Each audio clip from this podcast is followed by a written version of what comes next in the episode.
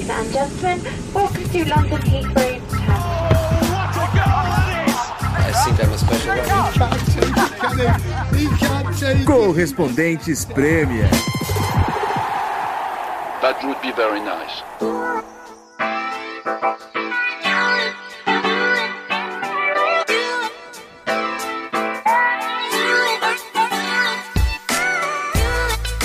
Alô, alô, caros ouvintes do Correspondentes Premier. Chegamos ao último podcast do ano 2021.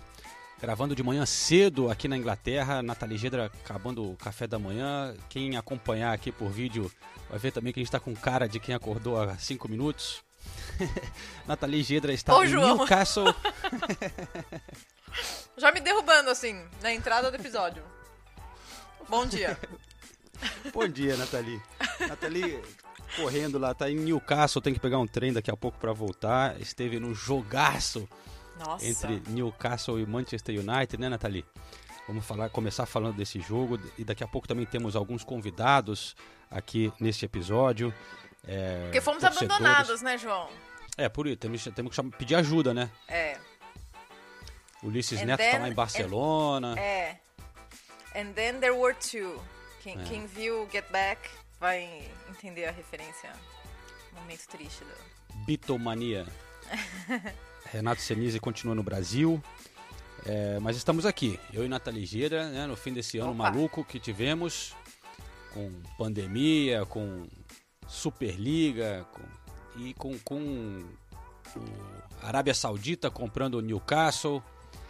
E então a Nathalie teve lá. Eu vou já abrir aqui os recados, porque é, temos no Instagram o Mário Perdomo. Diz assim: já que vocês não andam mais fazendo o brasileiro da rodada, eu vou resolver pra vocês, hein? Joelinton é o cara da rodada. Ah, Que realmente todo mundo falando do Joelinton depois desse jogo, hein, Nathalie? É impressionante a entrega e, e a atuação dele também, né? Em uma posição totalmente inusitada que ninguém imaginaria que a gente veria o Joelinton jogando ali é, no, no meio campo. Explica No pra meio. gente um pouco melhor. é. Então, eu falei com o Joelinton depois do jogo. Daqui a pouco a gente vai ouvir é, ele, mas eu achei muito legal, João. E eu até trouxe essa informação na, na transmissão. Porque o Joelinton passou por tanta coisa aqui em Newcastle, né? Ele foi tão duramente criticado em vários momentos. E, e ao mesmo tempo, e hoje, ele é um cara que o torcedor do Newcastle realmente gosta. Durante o aquecimento, eu tô falando isso antes do jogo, durante o aquecimento vi várias criancinhas gritando o nome dele, chamando ele, que eu acho muito legal. E durante o jogo, a torcida do Newcastle cantou o nome dele algumas vezes. He's Brazilian. He only costs 40 million. We think he's fucking brilliant. Como que canta, João? Joelinton. Joelinton. Ah, Joelinton. É, Joelinton.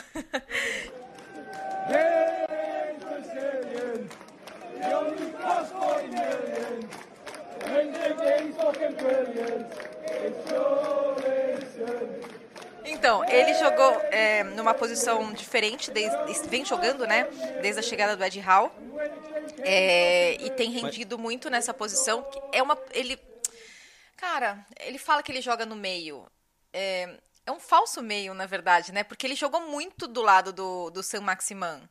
Mas era E- quase um box-to-box, né? Que nem eles É. ele, ele ajudava na defesa e no ataque também. Às vezes você via que ele tava cansado. No... É. Horas que ele parava ali pra recuperar o ar, porque realmente ele correu demais, né? Não, com certeza. Mas eu acho que essa, ele se sentiu muito bem nessa posição. E eu acho que explora muitos dos aspectos é, positivos do Joelinton, porque ele não é um centroavante, ele não, não, não se sente à vontade nessa posição. Ele sempre jogou aberto pelos lados, e eu acho que essa posição mei- meio box-to-box, né, como você disse, dá a oportunidade dele explorar a fisicalidade dele. Ele é um cara muito voluntarioso, sempre foi em campo, então também explora esse ponto positivo. E ele dando um suporte ali. Ele e o Sam Maximan no primeiro tempo, João, é, tá, eles deitaram em cima do Causando, Manchester né? United. Nossa senhora! E. Teve e- um lance e- ali que o, o Joelinton dá uma caneta no Rashford e aí o, o Maximan dá um drible que. não É, quem é que tava eu coloquei ele. as duas mãos na cabeça assim, eu Nossa falei, Senhora. meu Deus, o que, que tá acontecendo? É, baita lance bonito e, e o torcedor reconhece isso. Então vamos ouvir o Joelinton é, falando sobre a chegada do Ed Howe, essa e, e, e, essa ah, falando sobre essa posição e falando sobre essa trajetória na verdade né dele no Newcastle das críticas que ele sofreu no começo e hoje né se, se sentindo bem jogando muito bem sendo reconhecido por isso. Ah, eu fico feliz. Ah, desde que eu cheguei aqui não foi fácil. Ah, claro que eu cheguei como atacante hoje eu estou jogando no meio. Com a chegada do Ed mudei um pouco de posição e confiança que ele me dá vem me ajudando muito. E venho trabalhando muito forte, acho que, que isso vem me ajudando muito. Ah, quando eu estou fora do clube, sempre trabalho em casa, ah, tenho um treinador comigo, então acho que esse trabalho vem surtindo efeito. Ah, me sinto mais forte, me sinto mais confiante. O Ed me dando confiança, acho que as coisas estão acontecendo. E fico feliz, ah, espero continuar evoluindo e ajudar a equipe a sair dessa situação, porque sabe que a gente está num momento difícil e cada jogo a gente tem que dar joga como uma final. E eu espero seguir evoluindo para ajudar a equipe a sair dessa situação.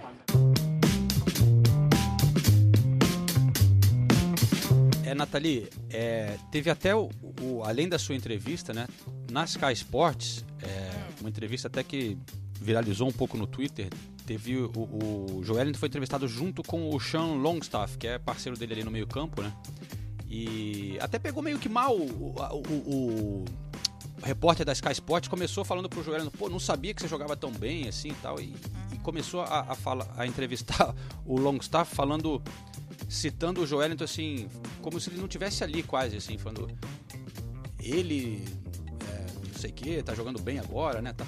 Foi, enfim, foi meio estranho, mas o, o, o, Longstaff dá uma declaração de amor assim pro Joelinton que é sensacional, defendendo ele, dizendo que é um absurdo as críticas que ele, que ele sofria, que nos treinos ele sempre foi o melhor jogador do Newcastle nesses últimos anos. Todo mundo quer estar no time dele ali no treino, porque sempre ganha. Quem tiver com o Joelinton no time é o time que vai ganhar. E que ter ele junto ali é, é sempre um alívio no, no meio-campo, que ele ajuda demais. Então, você vê. E falou que todo mundo adora ele no, no Newcastle. É, sabem muito da qualidade dele, então é, é, muito legal ver isso, porque a gente vem falando aqui no, no podcast há muito tempo, né? Como Sim. ele é um cara legal, dedicado, que. E você falou que sofreu muitas críticas, não, não só crítica, como ele chegou a virar meio que piada aqui na Inglaterra, né? Sim. né? Porque era um, o centroavante mais caro da história do clube que não marcava gols, né? É, exatamente. É, era isso que eu ia destacar, João, que é, a, a gente que convive um pouco mais com o Joel, então sabe que ele é um cara extremamente simples, muito esforçado, nunca deixou, é, nunca né, nas, nas, nos piores momentos, nas piores críticas que ele enfrentou, ele nunca, ele nunca foi arrogante, ele nunca é, ele sempre engoliu seco. Acho que é isso que eu queria, que eu queria falar. É, ele sempre engoliu seco e continuou trabalhando, sabe? E um cara extremamente humilde o tempo todo. Então é legal você. E, e, e assim, sempre disposto a ouvir, sempre elogiando o, o Steve Bruce, o ex-treinador dele. É, claramente querido pelos jogadores. Então, é, aí tra trazendo um outro lado, né? Porque, pô, a gente lida com gente, né? É o que eu sempre falo. Nós, repórteres, lidamos com gente.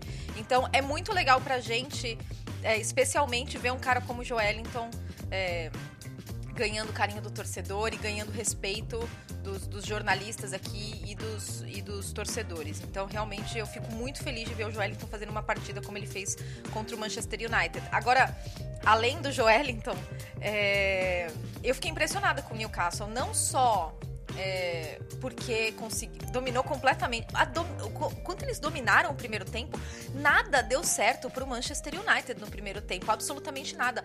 A pressão do Newcastle foi muito mais eficiente do que a pressão do Manchester United.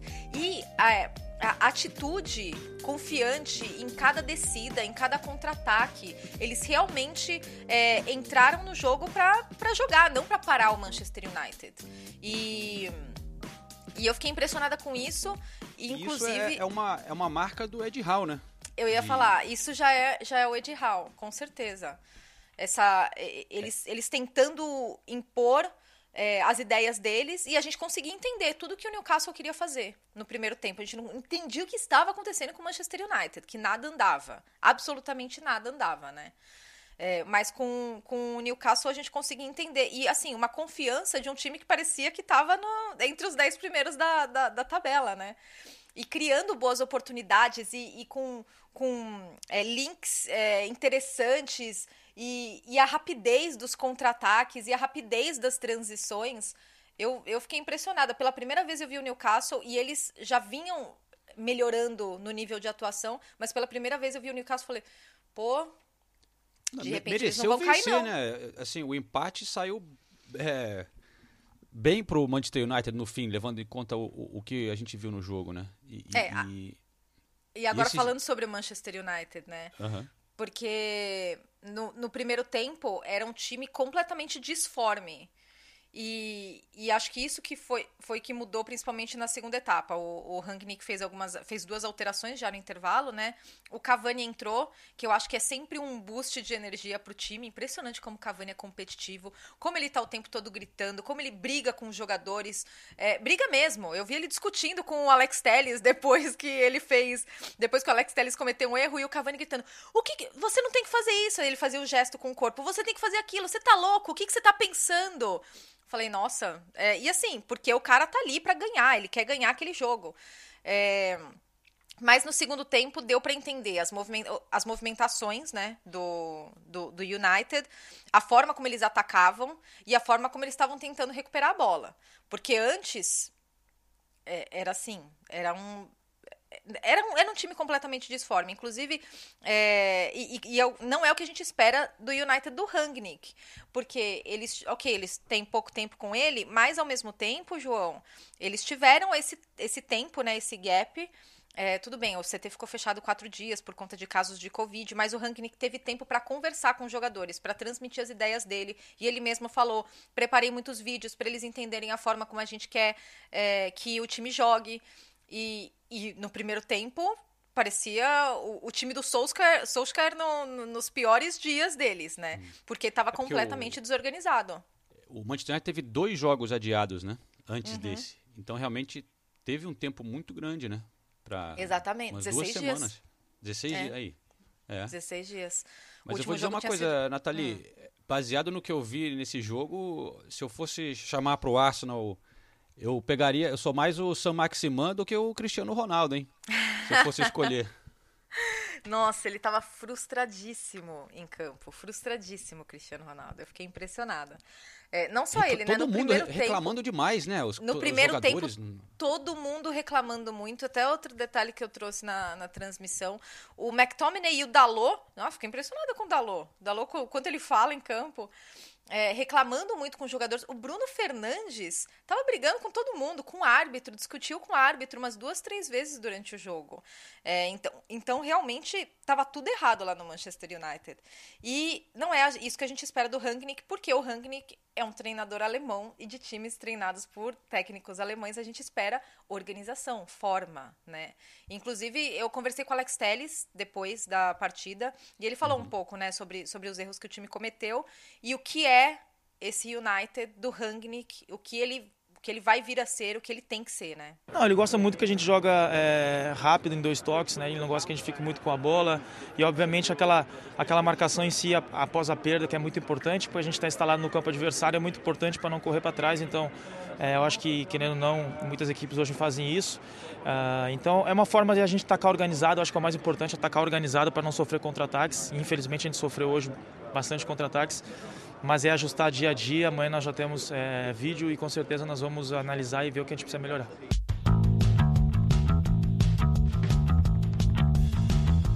É, pelo jeito tem. A gente já falava isso quando chegou o Rangnick, tem, tem muito trabalho pela frente, companheiro. Porque o negócio não tá mole não. Mas a gente imaginava que é, tivesse uma atuação não tão assim. que lembrasse o- o United do Solskjaer, né? Sem essa, sem essa energia de repente. Mas mérito para o Newcastle também, jogando lá em St. James Park, a atmosfera sempre muito legal, né, Nathalie? Nossa, mas tava incrível, na verdade, viu? Imagino. Você- ne- nem o, o- o torcedor do Newcastle cantou o jogo inteiro. E o torcedor do Manchester United, depois do gol do, Ma- do Sam Maximan, desapareceu, você não ouvia, né? É engraçado que a torcida visitante fica muito longe, né, cara? Eles botam lá, Lá em no- cima, né? Eu lá acho que é em um cima. Uhum. Eu acho que é o que fica mais longe, né? Se a gente pensa Eu acho nos- que sim, porque eu achava até que tinha uma regra aqui na Premier League de que tem que colocar embaixo. É, é até uma coisa para televisão, assim, para transmissão de ter a, a torcida visitante, a, você poder ver na transmissão ali, né? Você pode notar que sempre tem um cantinho atrás de um dos gols, num canto assim, mas é, é na parte de baixo, né? É, às vezes embaixo e em cima, né? Dois dividido em dois, mas só lá em cima, que nem a gente vê muito na Espanha, né? No campo nu, por exemplo, pô, a torcida você nem vê, né? Você tem que pegar um binóculo. É, mas é, é eu, não, eu não, sei exatamente como eles conseguem fazer isso no, no St. James Park, mas é, é coisa rara realmente aqui na Inglaterra. É. Mas, enfim, fortes emoções em Newcastle então, porque mesmo com essa boa atuação, tá ainda só uma vitória né, na temporada. É, tá ali junto com o Norwich e o Burnley na parte da zona de baixamento da tabela. É, todo mundo, claro, de olho agora na janela de transferências que vai abrir em alguns dias, né? E, o Newcastle deve ser um dos times mais ativos nessa janela. Todo mundo especulando quem que vão conseguir comprar, mas situação difícil com o time nessa nessa posição, né, para trazer jogadores muito importantes, não vai ser fácil, né? É, eles estão falando muito do Trippier, né? Que vira e mexe, né? Toda janela fala o Trippier quer voltar para Inglaterra, o Trippier, o Trippier.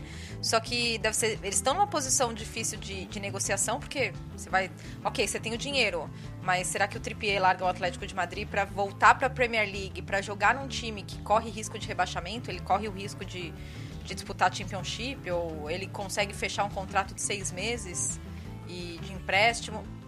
Enfim, temos que aguardar, porque o torcedor do Newcastle está muito. É, tá com muita expectativa para essa janela de transferência e não à toa, né? Eles foram comprados no time, supostamente o time mais rico da Inglaterra agora, então.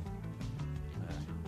Bom, para falando, falando em torcedor, é, já que a gente vai tem alguns convidados aqui, vamos chamar o nosso primeiro convidado, Nathalie. Eu vou ligar aqui Opa.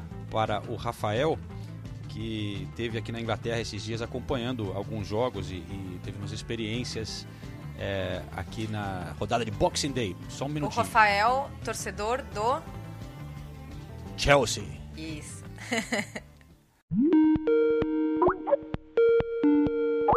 Então, agora sim, Rafael aqui com a gente. Rafael Rocha, bem-vindo ao Correspondentes Premier, é um prazer ter você por aqui.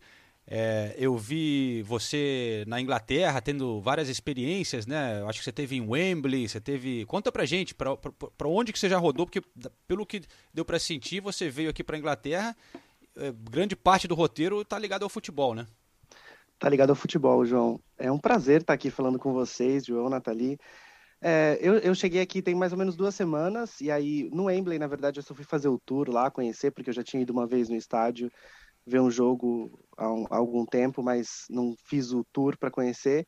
Mas fui mesmo ver os jogos do Chelsea, né? Eu assisti o jogo contra o Everton, lá no Stamford Bridge, e depois fui assistir o jogo da, da, da Copa da Liga contra o Brentford, lá no Brentford uh, Community Stadium.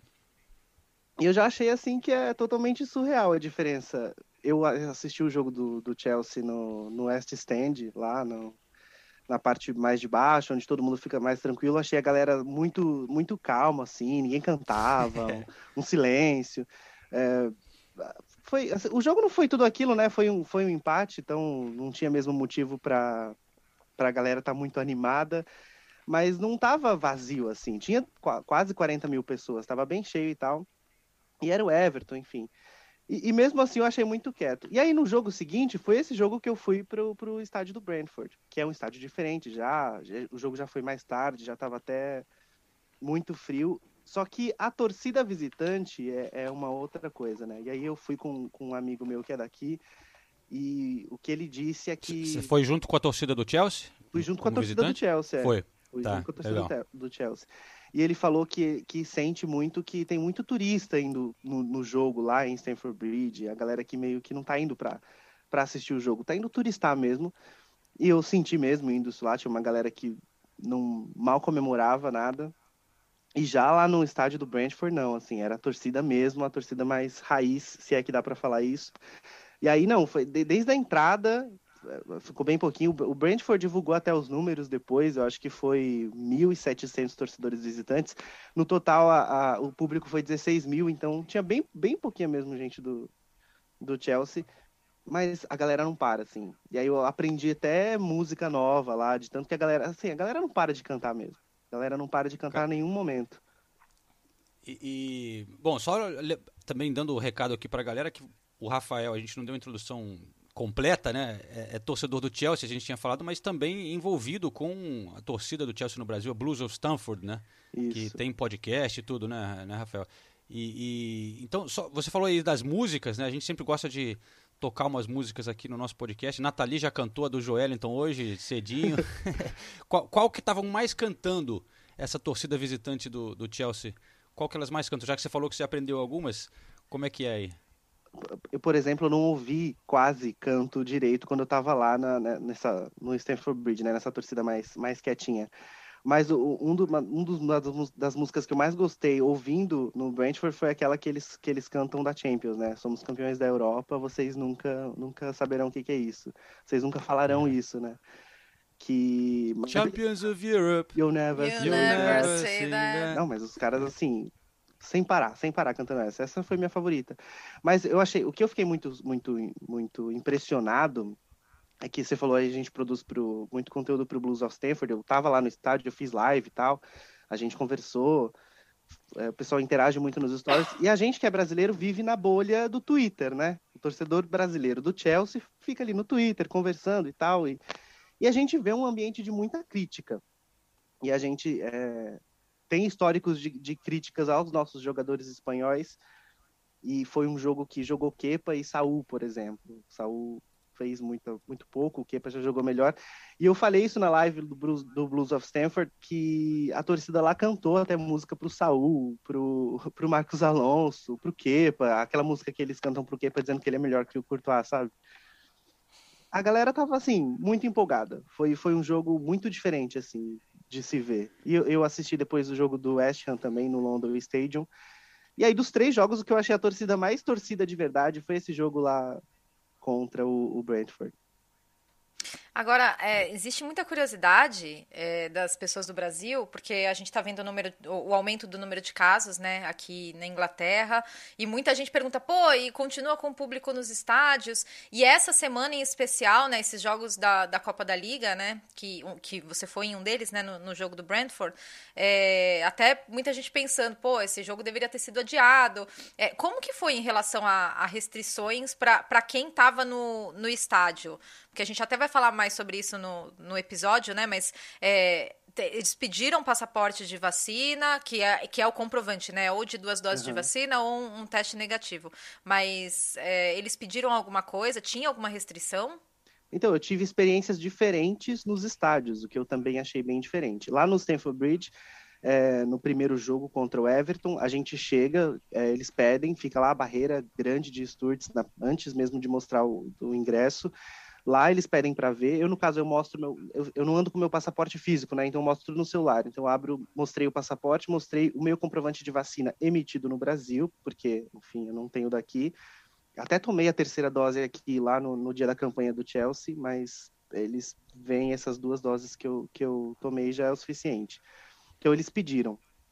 Já e no... eles aceitam a, a, comprovação da vacina brasileira aceitam, na boa? Aceitam. Eu emiti, antes é. do, do aplicativo Connect SUS da a Pane Total, eu emiti em, em, inglês já, uma versão em inglês uma versão em espanhol, e já deixei salvo aqui, né? Então eu não corri esse risco. Aí o cara chegou lá, leu, viu meu nome, bateu com o passaporte e viu que estava certo. É, já no estádio do Benford também, a gente mostra. É, onde, onde não pediu para mostrar foi o estádio do West Ham, e aí eu não, não entendi exatamente porquê, mas é, tanto no, no jogo do, do, Brentford, quanto no, do, do, no próximo jogo do. Eu vou no jogo am, amanhã? Amanhã 29, eu vou no, nesse jogo do Chelsea Brighton. É, a gente teve que preencher online aquele. É meio que um, que um, um formulário dizendo que você está ciente de que você tem que mostrar uma dessas duas coisas. Então, eu tive que preencher isso no jogo do Brentford e nesse jogo próximo do Chelsea. No primeiro jogo do Chelsea, não. É, mas, mas cada no geral. Clube tá fazendo cada de um clube tá jeito, tá fazendo né? de um jeito, é. No geral, é. cada clube tá fazendo de um jeito.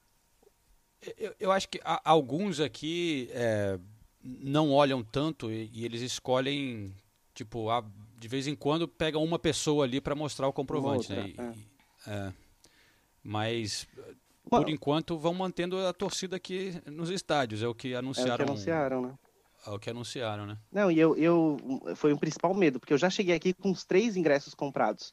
Inclusive, um era para o jogo Chelsea Woman e, e West Ham, lá no Kings Meadow. E esse foi o único do Chelsea que foi de fato cancelado, adiado, né? Tá sem data ainda para acontecer, porque teve muitos casos de Covid. Mas é a, a torcida, bom, pelo menos para mim é assim, que continue, porque eu quero aproveitar, né? Vai saber quando é a próxima vez que eu vou voltar aqui. Mas é, eu achei que a galera ia estar tá com mais medo, por exemplo. Não é o tema do podcast, mas ontem eu fui ver um jogo de rugby lá no Twickenham Stadium, é, o Big Game, que teve o jogo mais cedo do feminino e o jogo mais tarde do, do masculino. E eu me surpreendi, porque lá lotou, assim, 70 mil pessoas, mais de 72 mil. E lá eles pediram também o comprovante da vacina. A única coisa que não acontece muito dentro do estádio é a galera usar máscara, né? E, e também não existe distanciamento, porque você fica no, lugar marcado, então você fica do lado da pessoa, né? É verdade. Bom, cara, é, muito obrigado por participar aqui com a gente. Rafael, porra, grande prazer. Mas você está re realizando um sonho aqui nesse momento aqui, né? Você na, na Inglaterra vendo tanto jogo do Chelsea. Sim. É, não é o melhor momento do Chelsea, mas deu uma melhorada nesse último jogo com, com depois de dois empates, né? Eu acho que você parecia que estava sendo pé frio. Tava, mas tava com esse ganhou... medo. tava muito com esse medo. E estavam falando isso já, né, de mim. Mas ganhou do Aston Villa, então acho que ficou de bom tamanho para você aqui. Espero que você tenha um, um, bom jogo também nessa, nessa partida contra o Brighton, cara. É isso aí. Valeu, muito obrigado. Avisar para todo mundo é, acompanhar lá no Blues of Stanford, porque vai ter conteúdo sobre esse esse jogo do Brighton. Se até lá não, não tiver nenhuma mudança, né? A gente acredita que não, porque aí o protocolo da Premier League parece precisa ter pelo menos 13, e a gente sempre tem 13 jogadores disponíveis, então acho difícil alguém cancelar. É, nesse aspecto, o Chelsea sofre um pouco por ter tantos jogadores, tem elenco, fica né? muito fácil é, adiar os jogos. É, e, a torcida, e a torcida reclama muito, né? Nossa, mas ninguém cancela, é uma agenda contra o Chelsea, não sei o quê. Mas aí eu fui lá mostrar o statement lá da Premier League. É isso mesmo. Tem 13 jogadores, não tem muito como fugir. Vai ter jogo. A não ser que o, o nosso oponente peça o cancelamento, né? Pô, muito obrigado, Rafael. Tenha uma boa viagem aí. A gente se fala em breve, então. Obrigada, Rafael. Valeu, João. Valeu, Nathalie. Tchau, tchau. Bom, como a gente estava falando, o, Chelsea tinha empatado dois jogos né, na Premier League. Esse jogo da Copa da Liga venceu o Brentford com um time bem misto, é, introduzindo molecada da, da base e tal. Mas aí contra o Aston Villa, o Chelsea tinha esses problemas de Covid que a gente mencionou, mas você olha, o time deles realmente era muito forte ainda, né? Você tem um elenco muito forte. Então, quando você olhava o time do Chelsea, você fala, bom, parece que nem está tão afetado assim pelo Covid. Mas o, o que o, o Thomas Tuchel tem reclamado é o, é o fato de ter que trazer jogadores de volta muito rápido, né? De você ter jogadores que não tiveram tempo de recuperar é, o suficiente, de treinar, e, e isso estaria é, colocando em risco a saúde dos jogadores. E tanto que nesse jogo lá é, no Aston Villa, é, o Thiago Silva saiu machucado, o Kanté, que estava voltando de lesão, também saiu machucado. É, então, não, realmente dá para entender a frustração dele. O Lukaku, que teve Covid, é, voltou. Fazia tempo que ele, fazia um, ele não jogava mais de duas semanas. É, mas o Tuchel tinha dito antes do jogo que ele só tinha condição de jogar, por recomendação dos médicos, 30 minutos. Só que ele acabou colocando ele para o segundo tempo inteiro. É. E... e... mudou o jogo, né? Entrou mudando o jogo. Nossa, o Lukaku. Como é bom ver o Lukaku quando ele tá jogando assim, né? Quando ele tá jogando bem. Porque antes dessa antes desse parado por Covid e contusão, ele não tava tão bem, né? O Chelsea não tava encaixando com ele, ele tinha passado um, uma pequena seca de gols. É, tava ainda tentando encontrar a melhor maneira de jogar com o Lukaku. Mas a gente viu nesse jogo contra o Aston Villa, quando ele tem essa oportunidade de, de não ficar parado ali na frente como um, um centroavante muito estável, né? Quando ele pega a bola e corre para cima da defesa, ele é. Cara, é um ele... trator. Nossa senhora. Ele. Bom, ele ganhou um pênalti, né? Foi derrubado uhum. na área depois de ter atropelado, acho que o Mings é, e o Cash ali na, na defesa do Vila. E, e, fez um golaço de cabeça, um, um, gol bonito, com um cruzamento do Hudson Odoi. Então ele realmente fez a diferença. Depois eu conversei com ele. É, eu vou passar aqui a entrevista daqui a pouco, infelizmente não em português. Ele preferiu falar em inglês, o, o assessor avisou pra gente. Managing to practice some of your Portuguese with, with the Brazilians? A little bit, a little bit, yeah, a little yeah. bit, yeah. But you weren't ready for it today? not, not ready, not, not yet. Need not to yet. practice some more. Yeah. Um, is it nice to be back? I mean, lovely to see you come back and score, but Mm-hmm. Thomas uh, said you weren't ready to play the whole game. So, h- how are you feeling physically, and, and how good is it to come back? No, I'm good physically, to be honest. Um, obviously, you know, with COVID, that you know slowed me down a little bit. But um, to be honest, uh, I was uh, I made sure I was ready. You know, I worked at home uh, once I started feeling better, and then uh, as soon as I got back into training, uh, I just uh, trained harder than, than than the rest because obviously I had the week where I just didn't didn't train on the pitch. So I made sure I was ready, and uh, you know, as soon as I got the opportunity to play, I tried to help the team in the best way I could. Do you feel like you're adapting well to, to the system now? Because before you had a little period without scoring. Yeah. Yeah, I mean, you know, we, me and the coach, we had a couple of conversations about uh, whatever he wanted for me, and uh, yeah, obviously I told him I'm multi-dimensional, so it's just uh, you know about having a bit of clarity about how uh, how he wants to use me, and then you know whatever he wants for me, I think I can do whatever whatever aspect he wants from the game. I can run in behind, I can press, I can hold the ball up. So I think throughout the years, uh, these are qualities that you know I added to my game. So I just uh, wanted the opportunity. I got it today. Uh, I'm happy that I helped the team, and now I just want to move forward. Is it a difficult moment for the players to, with the COVID situation, games being called off last minute, not being able to train properly? How difficult is that to deal with? Yeah, I think it's a difficult moment for us the players, but for everybody in the world right now. You know, I think everybody in the world is going through difficult times, and you know that's where you know you, you have to make sure that you check on each other more than often. You know, to see if you okay uh, mentally and stuff. And that's what I, as a as a man foremost, I try to check on my on my friends, on people that are reported to me, to make sure that they are okay because it's not easy. Uh, you know, you cannot see your loved ones. You miss a lot of stuff. You know, I missed my son's birthday. I was Christmas by myself. I was in isolation, so it's not uh, it's not easy. But uh, you know, it's a situation that we are in, and you know, hopefully, uh, the one day there will be an end to this. Thanks for your time. Thank you. Cheers. Bom, vamos lá, vamos dar uma traduzida por cima dessa entrevista. É sempre muito interessante falar ou escutar o Lukaku, né? Eu comecei perguntando se é bom estar de volta, como é que ele está se sentindo fisicamente após o Covid, né? Porque o técnico disse que ele não estava pronto para jogar o jogo inteiro, mas ele meio que deu para entender que estava pronto sim. Ele falou: estou bem fisicamente, trabalhei bastante em casa quando comecei a me sentir melhor, e aí quando voltei aos treinos, eu estava treinando mais forte que os outros, né? Porque eu fiquei uma semana sem treinar em campo. Então se preparou é, da melhor maneira possível e aí quando teve a oportunidade para ajudar o time ele tentou fazer isso. Perguntei também se ele se sente que está se adaptando bem agora ao sistema, né? Porque antes ele tinha passado um tempo sem marcar gols. Ele disse que sim, que ele e o técnico tiveram conversas sobre o que ele espera é, do Lukaku, né? O que o Tuchel espera dele. Ele falou: Eu expliquei que sou multidimensional, só preciso de clareza sobre como ele quer me usar, é, mas eu acho que eu consigo entregar qualquer o que ele precisar. Posso vir correndo de trás, por trás das linhas, pressionar, segurar a bola. São qualidades que, com o decorrer dos anos, eu adicionei ao meu jogo. Eu só queria a oportunidade e tive hoje. Fico feliz de ter ajudado o time. E aí, para fechar, eu perguntei se está sendo difícil para os jogadores essa situação de Covid, né, com uh, adiamentos, é, ter que ficar isolando, perder treinos e tal. Ele diz que é difícil para todo mundo. O mundo todo está passando por tempos difíceis. Você tem que conferir como estão as pessoas, cuidar dos outros, ver se estão bem mentalmente. Eu, como homem, né, como ser humano, primeiramente, tenho que ficar de olho, tento ficar de olho em meus amigos e pessoas importantes para mim, para ver se estão bem. Porque não é fácil. Você não pode ver seus amados, sua família. Eu, por exemplo, perdi o aniversário do meu filho, passei Natal sozinho, isolamento. Não é fácil para ninguém, mas é, espero que. É, mas essa é a situação que estamos vivendo, espero que logo chegue ao fim. Muito legal então ouvir aí do grande Lukaku, né? E do lado do Aston Villa, eu pude conversar com o Douglas Luiz. Ah, com certeza é um momento muito difícil, acho que não só para a gente, mas para o mundo, né? Acho que a gente vem enfrentando isso, mas acho que nós jogadores temos que saber lidar com, com a situação. Hoje a gente estava sem o nosso treinador, sem alguns jogadores. Mas acho que a gente fez um bom trabalho dentro de campo. Acho que além da derrota, acho que o que nos custou ali foram dois pênaltis. Acho que nós jogadores temos que, que saber que a gente tem um, um, excelente goleiro. Acho que a gente tem que é, dar um pouco mais de liberdade para o goleiro tomar a decisão dele.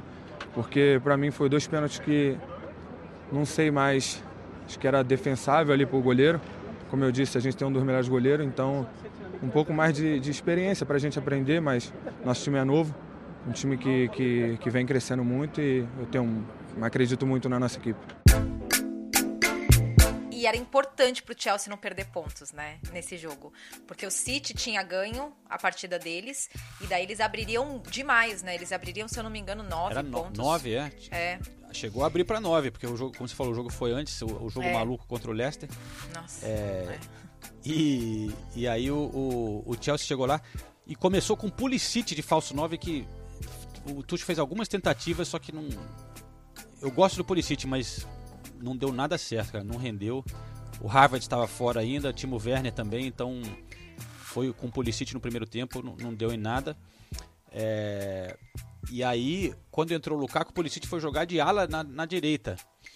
E, mas aí ele até jogou melhor, se envolvendo mais no jogo e tal. Mas o Chelsea você vê que é, passou por uma fase complicada, mas eu não, não duvido que esse Chelsea vai embalar de novo. É, o difícil vai ser conseguir, assim, para alcançar o Manchester City e o Liverpool é, que é, é o problema, né? Aí é para qualquer um, porque esse Manchester City não tá com pinta que vai que vai tropeçar, né? É, esse jogo contra o Chelsea, contra esse jogo contra o Leicester, ele já já você olhava a tabela e fala, putz, esse é o melhor jogo do Boxing Day, né? O, o jogo contra o Leicester, porque era um, era um jogo muito ele sempre tem feito jogos bons, né? City Leicester. Jogos de muitos gols, a média de gols é alta, mas não tão alta assim, né? Nove gols num jogo. A gente já pode começar a falar do City, João? Já estamos falando, né? Ah, então vamos estamos falando, né? Então. Daqui, daqui a pouco É, a gente vai chamar aqui o, o Evans do, do Manchester City. Sim, então um vamos, é, vamos dar uma introdução aqui no que tudo que aconteceu, né, nesse City 6 a 3 contra o Leicester. É, cara, bom, primeiro, é, o gol do De Bruyne já no começo da partida achei lindo. A jogada, a forma como ele limpa a marcação e chuta de pé esquerdo. Só que aí, aí eu recebi um tweet, putz, aqui eu não, ah, eu, eu esqueci de quem foi. Quero ver a reação da Nathalie é, que ama o Tillemans ao saber que ele fez dois pênaltis. É, putz, é, Bom, o mas foi contra o tava- Manchester City, então. Cara, acho que- mas, é- mas foi, mui- foi muito infeliz, né? Não, cala a boca, João. É, não, é, ele foi muito infeliz. Inclusive, o Brandon Rodgers depois reclamou que o primeiro não foi pênalti. E daí ele fez uma coisa que eu achei meio feio. Ele meteu uma pressão no VAR, porque quem tava operando o VAR era o Paul Tierney. Que era. que foi o centro de todas as polêmicas com o VAR recentemente, né? E daí ele meio que jogou, é, quem tava lá é o Paul Tierney. Calma, O Brandon né? Rodgers Até- falou isso? Falou, falou, falou. Não achei legal.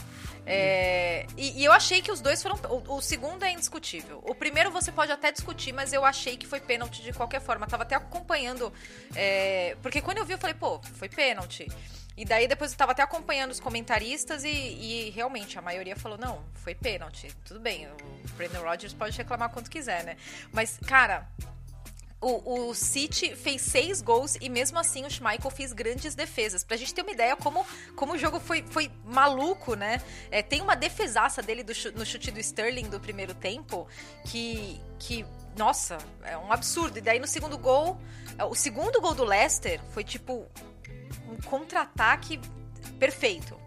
É, e, e daí tem algumas, algumas, algumas cenas engraçadas, né? No 4 a 3 porque daí é, o City abriu 3 a 0 se eu não me engano. Foi Não, 3 a 4 0. É, quando eu vi, eu falei, ah, 4 a 0. acabou o jogo, Aí né? quando, quando fez 4 a 3 o Rubem Dias, ele é muito engraçado, né? Porque ele é bravo e ele é competitivo. E daí o Ianacho fez o terceiro gol e daí todo mundo, pô, o Leicester tá no jogo, né? E daí ele foi fazer o que todo jogador faz quando, nesse tipo de situação. Ele foi lá pegar a bola dentro da rede, né? Pra sair correndo. Tipo, vamos, vamos. Ele foi pegar a bola, o Rubem Dias tirou a bola dele, falou, relaxa aí. E foi carregando a bola. Eu nunca vi isso na minha vida, João. Achei tão engraçado. Tipo, é, você quer apressar o jogo, quer aproveitar o momento, o bom momento? Não, não. de- Não, não, deixa. dá pra mim, Não, eu levo. Dá, dá pra mim. Ele ficou com a bola debaixo do braço. Eu achei muito engraçado. Mas no fim das contas, foram 17 finalizações do City, 14 finalizações do Leicester. No primeiro tempo, o Leicester jogou com uma linha de quatro atrás e daí melhorou no segundo tempo com essa alteração, né? Com, com essa linha de, de cinco jogadores. Fez três gols em 10 minutos, né? No, no segundo tempo. Então foi uma loucura o jogo. Só que o Manchester City, mais uma vez, cara. Daí eles é, fizeram dois gols de, de bola parada. E eles não, eles não entregam, né? Impressionante. É. É, de- deve ter dado uma relaxada ali de leve no Manchester City, né? Depois que abre 3, 4 a 0. É. E, e, mas esse Leicester é, mesmo com desfalques, é muito letal, né? O Iheanacho jogando bem, tem um contra-ataque muito bom, o Tillemans e tal. Mas é impressionante. Desfalques na defesa, né, João? Que é o Hã? setor que tem. E desfalques na defesa, né? Que é o Porra, setor que tá tem sem sofrido. a defesa titular, completa, né? É, E- que é o setor e- que tem sofrido mais. E já há muito tempo sem o Ricardo Pereira, é, o, o Evans, né? Tem. Mas é, é realmente dá um pouco de pena do Leicester, não só pelos desfalques, mas você olha a tabela do Leicester, né? Você vai, é, pegou o Manchester City e aí hoje à noite tem o Liverpool. Tô indo para lá daqui a pouco. Então, pô, em, menos de dois dias, é, Manchester City e Liverpool. Até por isso, o Brandon Rodgers deixou contra o City, deixou no banco o Vardy e o Ndidi, né? Porque ele Sim. não via os dois com condições de jogar essas duas partidas. E não sei se ele estava dando prioridade para, de repente, o jogo em casa contra o Liverpool, vendo como um jogo que tinha mais possibilidade de conseguir um resultado, mas é momento difícil para o Leicester, né? Mas é, vamos chamar o, o Evans aqui rapidinho para dar um, já que o Manchester City topo da tabela no fim do ano, a gente dá uma- essa moral para o Manchester City ver a visão do torcedor eh, do Manchester City. Estamos com o Evans do Manchester City Brasil, Brasil com Z nas redes sociais, torcedor fanático do City que está sempre lá no Etihad fazendo a viagem de Watford com a filha, com a mulher, com quem seja. Ele tem um season ticket lá nesses últimos anos. É, tem esse privilégio de poder ver o City ao vivo. Mas olha só, Evans, vou começar aqui com, com uma coisa ruim para o Manchester City, já que eu né, tenho que dar uma cutucadinha também de leve para manter minha tradição. E depois um, um lado positivo, para você avaliar um pouco esse ano incrível do Manchester City com a perspectiva do, de torcedor. Mas primeiro, uma coisa que me chamou a atenção aqui, Evans e Nathalie também, é que parece que o Guardiola colocou Phil Foden e Jack Grealish de castigo, né? Porque a informação, pelo menos que estava saindo na imprensa inglesa aqui, é que eles saíram para uma balada com permissão do clube, tinham dado uma, uma folga, podiam sair e tal. Só que o, o que eu ouvi, pelo menos, é que eles teriam voltado no dia seguinte para treinar com pinta meio, vamos dizer, meio de ressaca, assim, ou que não estava muito disposto a treinar do jeito que Guardiola gosta. É, é mais ou menos isso que você está sabendo, Evans? Você que está sempre por dentro das coisas do Manchester City e, e atitude correta do, do Guardiola, o que, que você achou dessa, dessa história? Na, a mesma informação que a gente teve, até parece que o Guardiola não estava no treino no dia, só que avisaram para ele, ó, o Foden e o Grealish não estão bem, não. Tomaram, tomaram a mais. E, Deve e ter chegado aquele, aquele bafo de, de whisky, sei lá. Sim, né, de cerveja. Olha, eu acho que a atitude é correta a atitude, principalmente por causa do Foden, porque ele é um garoto, ele é novo. É, a gente sabe que teve aquele problema também com a, com a Inglaterra, quando ele teve na, na Islândia, que ele saiu com, com, com Greenwood, que ele, que ele levou as meninas para o hotel também. Entendeu? Aquela época o, o, o Pepe bancou ele, fora, vamos, né? Ele é um garoto ainda, então acho que é correto. A temporada dele está sendo, até o momento, tem sido perfeita, pôs ele no banco, para ele acalmar, entender que é, a carreira de futebol é curta, que ele tem que sempre manter focado no futebol e não quebrar né, as linhas do, clube. Porque a gente, a gente- sabe que a temporada é longa, é, a temporada é corrida, jogos. Sei lá, agora, né, nesse final de ano, a gente tem jogos a cada dois, dois dias, três dias. Se você não está focado, você não ajuda a equipe. Então, eu acho que é correta a atitude do, do Pep em deixar ele no banco, deixar o Grealish no banco. E vamos ver né, se os dois agora focam realmente na equipe. É, e, e eu não perco uma oportunidade de defender o Guardiola, né? Na verdade, de elogiar ele nesse sentido.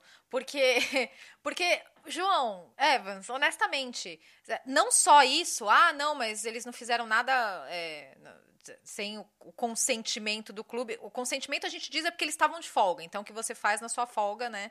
Mas aí, primeiro, você tá, você tá no meio de um momento que os casos de Covid estão explodindo. Todos os clubes estão sofrendo com desfalques com jogadores de Covid, com Covid. E aí depois do jogo contra o Leeds você vai lá e você, você se enfia numa balada? E, e no, no, num mês que tem mais jogos, no mês que ele mais precisa rodar o elenco e, e os casos de Covid explodindo, eles vão lá e se enfiam numa balada e ainda voltam para treinar mal. Aí, pô, e, e daí ele foi lá e, e colocou os dois no banco e ele não falou com todas as letras, mas disse, né? Ele falou no, na, que, ele, que ele observa o comportamento também fora de campo, principalmente nessa época do ano. Então, eu achei, achei certíssimo. Não importa que é a contratação mais cara do. A, a, contratação mais cara do clube e o jogador mais badalado pela imprensa inglesa, que é o Foden. E ele foi lá e botou os dois no banco e. Parabéns, Pepe. Não, tá certo. Hum. Certíssimo. Mas, então, Evans, pô, acabando aqui 2021, Manchester City campeão né, nesse ano da, da Premier League. É, teve a final da Champions, que não venceu, mas chegou à final da Champions, né? E agora, pô, parece que está embalando em mais uma temporada espetacular, né? Tá uma sequência de nove vitórias seguidas. É, você vê o City ainda mais forte? Você acha que agora é, tipo vai embalar e vai ser difícil não vencer essa Premier League? Ou você ainda fica com um certo receio, é, medo assim de que o negócio pode desandar em algum momento ainda? Como é que você está sentindo? Não é engraçado porque no jogo contra o Watford é tradição eu reuni todos os torcedores do Manchester City aqui em casa, meus amigos ingleses. E estava conversando sobre isso, né? É, está vivendo um momento de despedida do Pep Guardiola. Né? Daqui a um ano e meio ele está indo embora. Então, nós estamos agora apenas saboreando o que ele trouxe para, para, para o clube. Ah, todo torcedor do Manchester City ele é bem pé atrás. Ele nunca confia. A gente pensa que qualquer momento vai desandar. Só que, é, pela forma que a equipe está jogando, pela forma que a equipe está apresentando, chegar no final da temporada, a gente não vencer a Premier League porque o Chelsea foi melhor, o Liverpool foi melhor, a torcida não vai é, ficar tão chateada, a torcida não vai ficar é, é, tão revoltada, porque o que o clube vem, da forma que o time vai jogando nessa temporada, totalmente diferente das temporadas anteriores a forma que envolve os adversários, a forma que expressiona o adversário, a forma que os jogadores se entregam dentro de campo, é algo fantástico.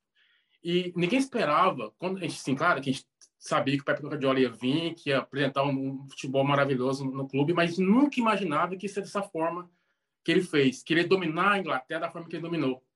Então, sim, todos os torcedores nesse momento estão, sim, apenas saboreando os últimos momentos do Pepe Guardiola na, na, na, no Manchester City. E se, claro, vier com título, melhor ainda, dois títulos seguidos seria fantástico, né? E se provavelmente a gente chegar de novo na final da Champions League e vencer, seria né, o, o santo grau. A gente vê, né, Nathalie, que esse aí é um torcedor do Manchester City das antigas, porque o cara que fala que fica com o pé atrás, achando que não vai dar certo, é, não é torcedor modinha de, de, de, coisa recente, porque esse Manchester City com o Pep Guardiola seriam, se vencer, seriam quatro títulos em cinco anos, é uma coisa assim? Isso, Sim. é, quatro títulos de liga em cinco anos. Mas o torcedor do City, ele é assim, ele é muito desconfiado. Eu lembro do, da, da temporada dos 100 pontos, de entrevistar vários torcedores lá no Etihad Stadium, eles falando, não, a gente ainda tá esperando o momento que vai dar ruim. Falando, mas não, não vai é... dar ruim, gente. Não, não, mas a gente ainda tá esperando o momento que vai dar ruim, né? Mas é, porque o torcedor mais antigo com certeza sofreu muito com o City, né? Ah, não, o torcedor mais antigo, ele é bem pé atrás. E como eu, eu comecei a torcer para o clube nesse momento que era ruim ainda, eu peguei muito disso deles. Deus de sempre ser pé atrás, sempre estar. Vai dar errado, o time está ganhando de 3 a 0 vai dar errado. Vai. Ah, contra o, o, o Newcastle, né? O Newcastle, não, só, desculpa, contra o, o Leicester. 3 a 0 falei, ó, vai dar errado. E quase deu errado.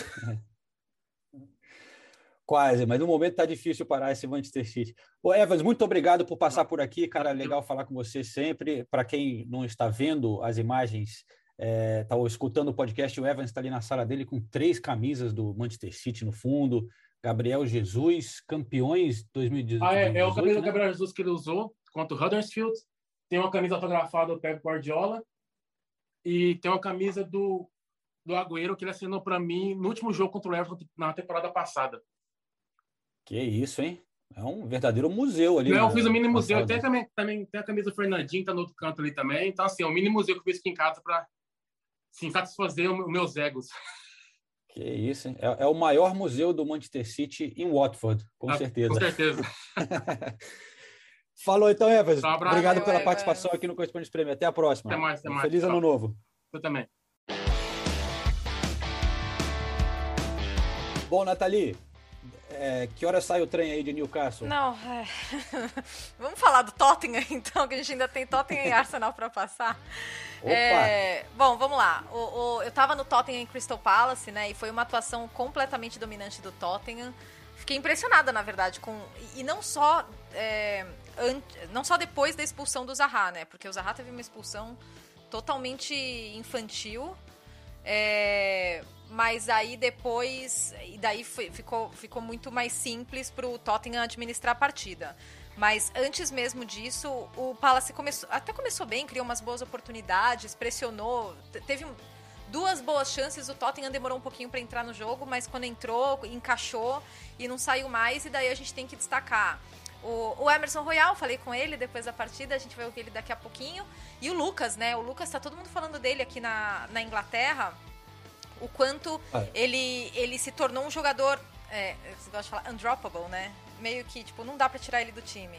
É, porque ele, ele é muito. Ele cumpre muitas funções, ele é muito voluntarioso e me impressiona como o Lucas ele se adapta a, a, aos treinadores que passaram, né? É, o Lucas trabalhou com o Pochettino, o Lucas trabalhou com o Mourinho, o Lucas trabalhou com o Nuno e agora está trabalhando com o Conte.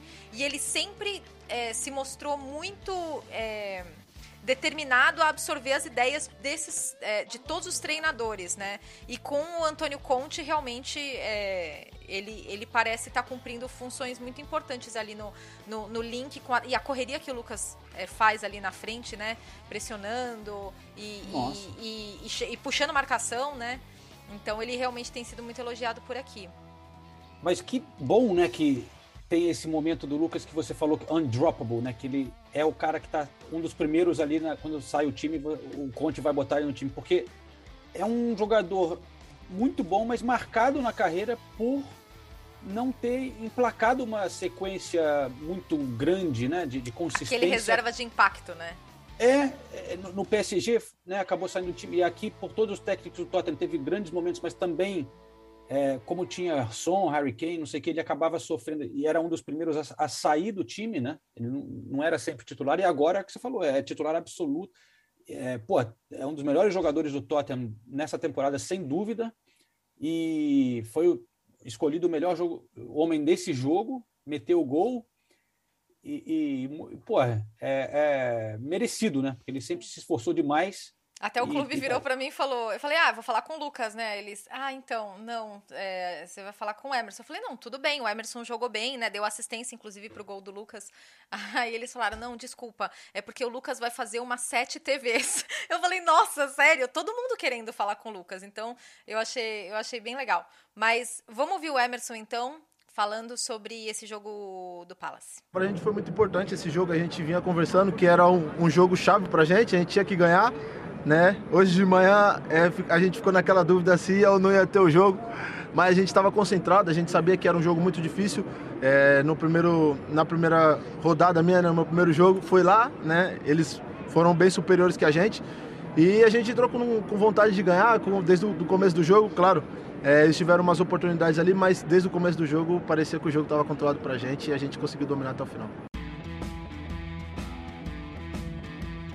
Grande Emerson, adoro o Emerson Royal. Ele é um querido, figura, né? É. Figuraça.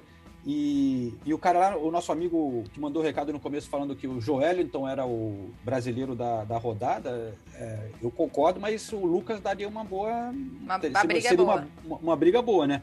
E o Emerson Royal, Nathalie, é, eu vi aqui destacando né, o pessoal de estatísticas no Twitter, dizendo que ele é o cara que tem mais desarmes na, na Premier League nessa temporada de qualquer outro jogador.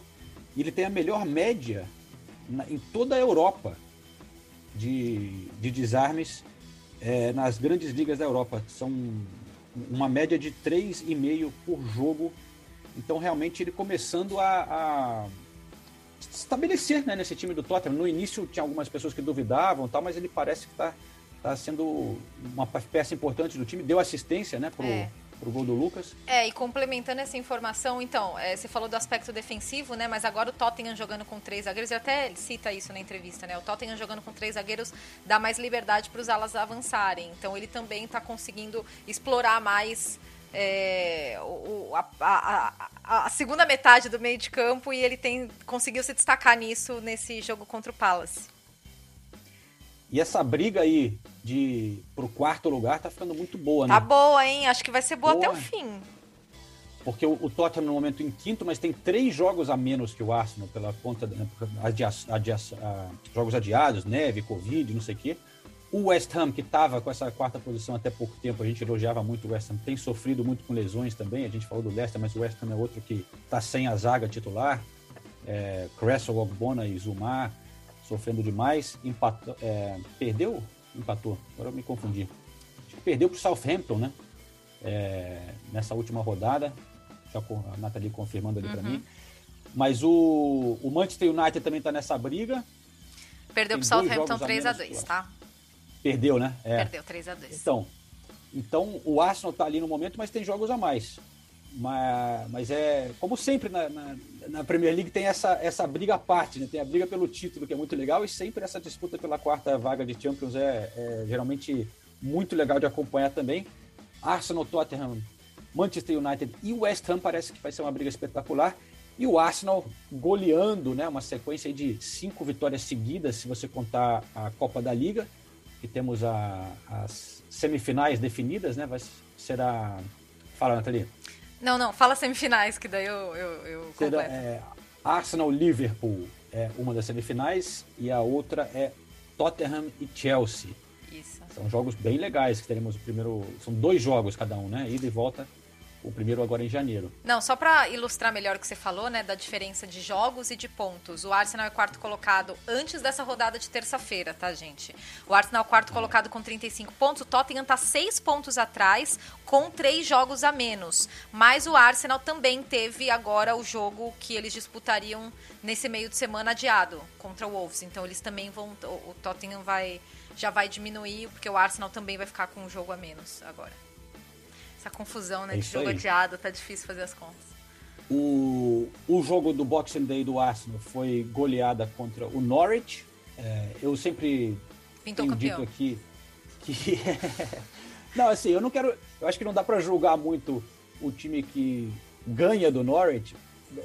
Você vai julgar se perder do Norwich, que aí você vê que o negócio tá feio. Mas é, mesmo assim, eu acho que dá para valorizar um pouco essa vitória. 5 a 0 é, jogando muito bem, mais uma vez sem o Aubameyang, continua de castigo, mas a molecada dando conta, né, com o Martinelli, Saka foi o destaque desse jogo com dois gols, Odegaard continuando jogando bem, Emil Smith-Rowe mais uma vez saindo do banco jogando muito bem. É, o, o Martinelli está encantando, continua encantando a cada jogo a torcida do Arsenal com a entrega dele também, né? A gente falou do Joel, então do Lucas, essa, essa entrega que eles têm. E mais um brasileiro que, porra, a maneira que ele volta, rouba a bola, volta correndo de uma maneira sensacional e consegue pegar a bola e armar o contra-ataque do Arsenal. A energia é, que ele traz cria, pro time, né? Pô, que energia! E cria muitas oportunidades, né, cara? Ele é, faz gol, mas também cria muitas jogadas. Ele deu um. Essa jogada que ele roubou a bola, ele dá um toque pro Tierney, que era para ter sido gol, é, foi espetacular. Então, tá muito Cê... legal. Eu acho que Fala. Você citou a questão do Aubameyang, é que eu, eu dei até print num, num tweet da Gunners Brasil.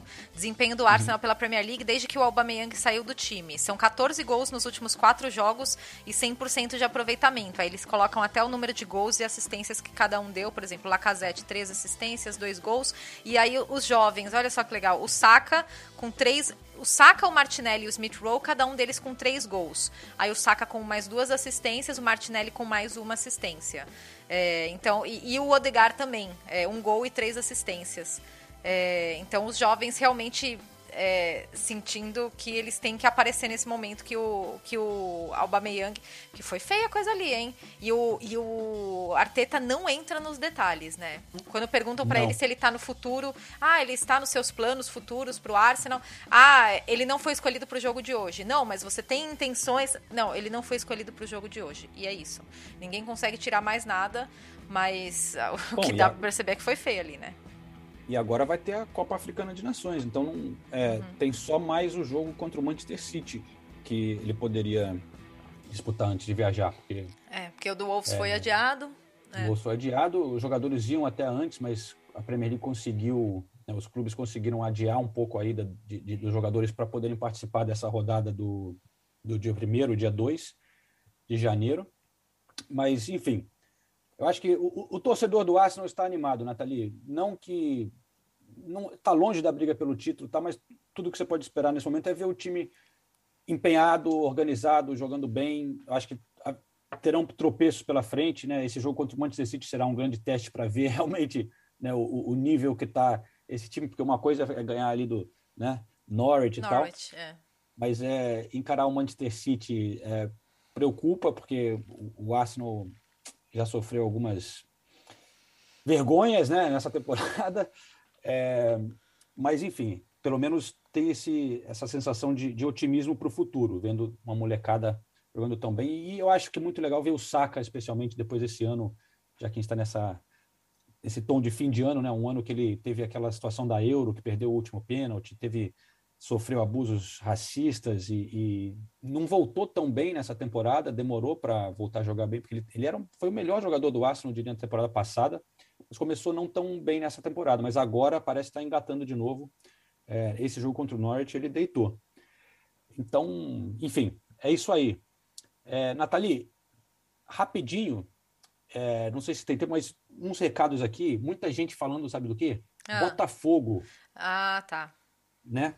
É, então, muita gente. Cosme, ah, não, fala, cita os nomes, João. Oi? Não, pode citar os nomes, porque, na verdade, muita gente perguntando como que está repercutindo isso na Inglaterra. E, por enquanto, tá Exatamente. não está repercutindo tanto assim, né, João? Cê, cê, cê, eu até dei uma olhada, mas eu não vi tanto, tanto, tanta divulgação. Eu acho que até porque é, aqui esse modelo de gestão é bem conhecido, né? É, comprar ações de é um clube, comprar não... parte de um clube. Eu acho que vai até repercutir, mas é que não é um negócio fechado ainda, né? Exato. É, quando, te, quando confirmar, se confirmar. O Ronaldo né, repercutiu. Tá Sim.